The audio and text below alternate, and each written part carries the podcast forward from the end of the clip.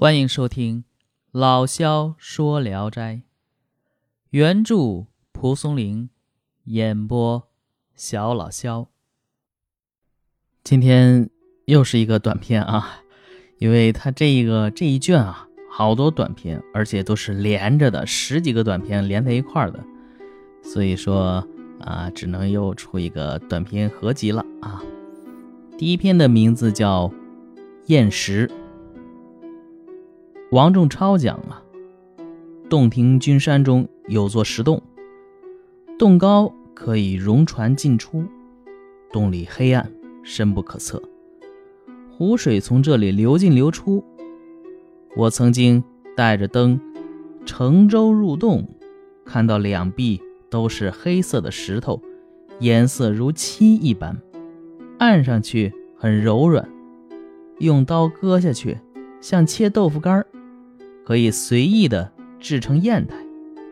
出了洞，这石头一见了风，就凝固的比其他石头都硬。试着用它来研墨，效果非常好。商船、游船从这里往来的有很多。洞中有上好的石头，却不知拿来用，也是要依赖探胜好奇的人欣赏并称颂才行啊。嗯，这篇就讲完了啊。这相当于介绍文，介绍洞庭君山所出的砚石，所写的重点不在于这个砚石多么多么好，而在于想得到这砚石啊，就需要在深暗不测的湖水中，秉烛泛舟而入，去进行探索。在石洞中，其色如漆，按之而软，拿出来。见风则坚凝过于他时，使之末大家。嗯，这个还有又接着说，孤舟有几，往来甚重，不知取用。啊，作者的结论是依赖好奇者之品题也。嗯，这其中其实未尝没有对于人才被忽略，只能靠好奇者，啊，也就是伯乐嘛。推荐游说啊，才能脱颖而出的叹息啊。好，接下来的话是第二篇，名字叫《武夷》。啊，说武夷山有一处千尺高的峭壁，人们常在那下面拾到沉香木，也拾到了一些玉块。太守听说了这件事啊，率领数百人制作云梯，准备登上山顶。去看看这个奇异的事情。经过了三年，这云梯才制成。太守登上去，快要到顶时，只见一只大脚伸下来，脚上的拇指比这捣衣棒还粗。听到上面大声说：“不下去，就要堕下去了。”太守大吃一惊，急忙下去，才到地上。云梯的架子就像朽了一样折断了，从上到下全都摔下来了。好，这个故事也讲完了啊。呃，与前面元宝砚石啊都是记载地方物产的，呃一样啊。这个呃武夷这篇呢比较有特点的是，它所呃所记物产呢不止不是静态的叙述，而是动态的讲故事。同时呢，啊啊，暗讽啊，说理啊，反正就是，呃，讽刺一些东西啊，阐述一些道理，体现了《聊斋志异》这一篇文这一类呀，呃，篇章的特色。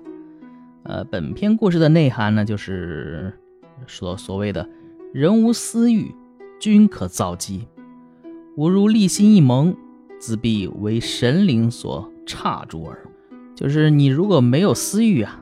都可以登峰造极，但是，一旦有私心的想法，啊，就会被神灵所斥责啊，逐出去啊，赶紧下去，不然这梯子要塌。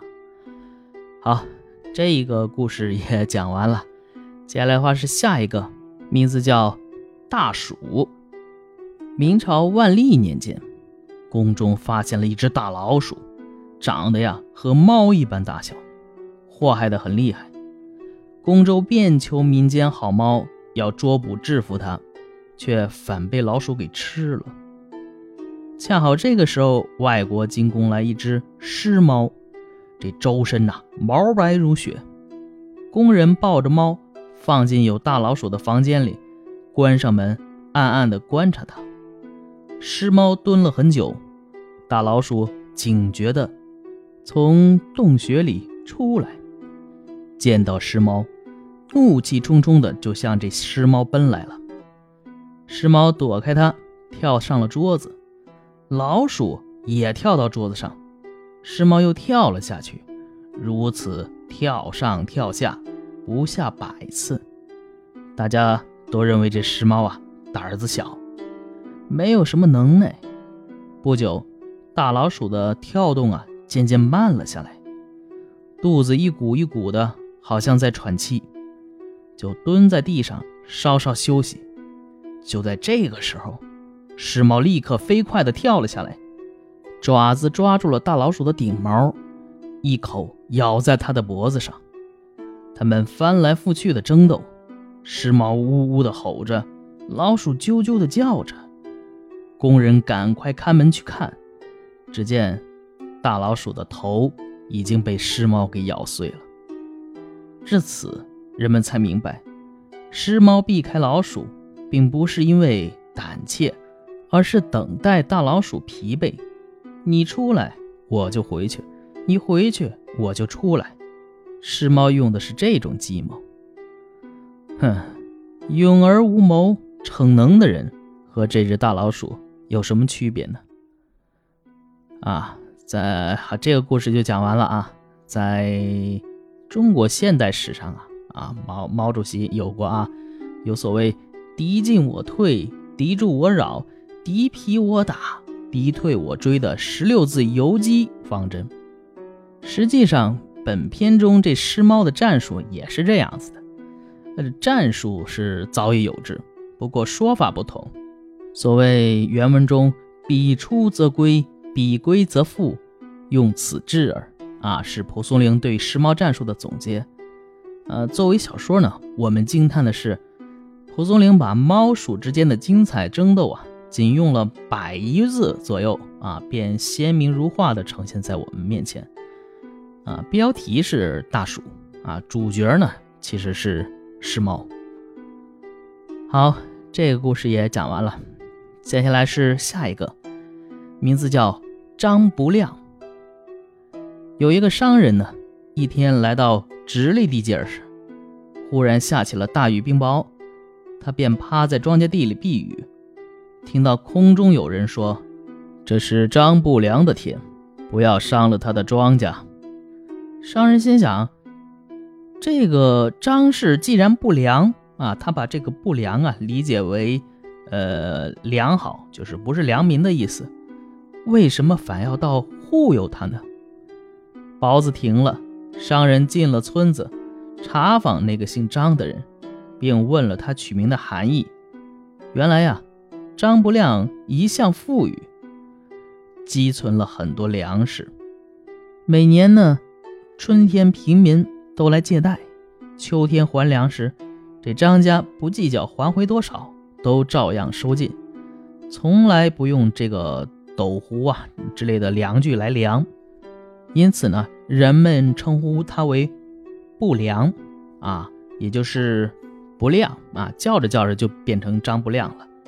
啊，不是不良，啊！大家赶到田地里查看时，只见别人田地里的庄稼呀，被雹子打得如乱麻一般，只有张家田里的庄稼完好无损。好，这故事也讲完了。啊，根据蒲松龄同时代的吴宝牙这个《矿源杂志》所记载啊，呃，所谓花乌僧济水言，顺治十八年，青州一盖者。为神人设其行薄，必薄者闻空中雨云，误坏张不亮田。天际他田厌坏，张田独无恙。盖张氏所待归者，听其自入屯，绝不缴，故以不良称之。这可见呢，张不良啊，嗯，张不亮，张不良好，嗯，张不亮的故事啊，是当时的一个传说。啊，吴宝牙所记呢，啊，比蒲松龄更具体一些。不过这个咱们现在啊，作为气象现象，下雹子本来就不会均衡，而且呢，夏天嘛，经常会下这种所谓东边日出西边雨的雨，谁能保证这个传闻不是人为制造的假新闻呢？而且啊，他光为了突出这个啊，这好人家不不不被这雹子砸，那人家其他各地被雹子砸砸的人都全都是不法之徒。嗯，这个因为我们家是种地的嘛，农民对天灾呀各种都有比较害怕，尤其是我们是种果树的，每到夏天，甭说雹子了，你刮一点大点的风，那果儿都会掉地上。所以说，嗯，只是一个气象现象，和和人好坏无关。但是啊，嗯，我也是有点神经病啊，这本来。就一故事，一志一小说，你纠结这个干嘛？好，那这个讲又讲了四篇这个短篇啊，嗯，今天就到这里了。我是小老肖，咱们下一篇接着聊。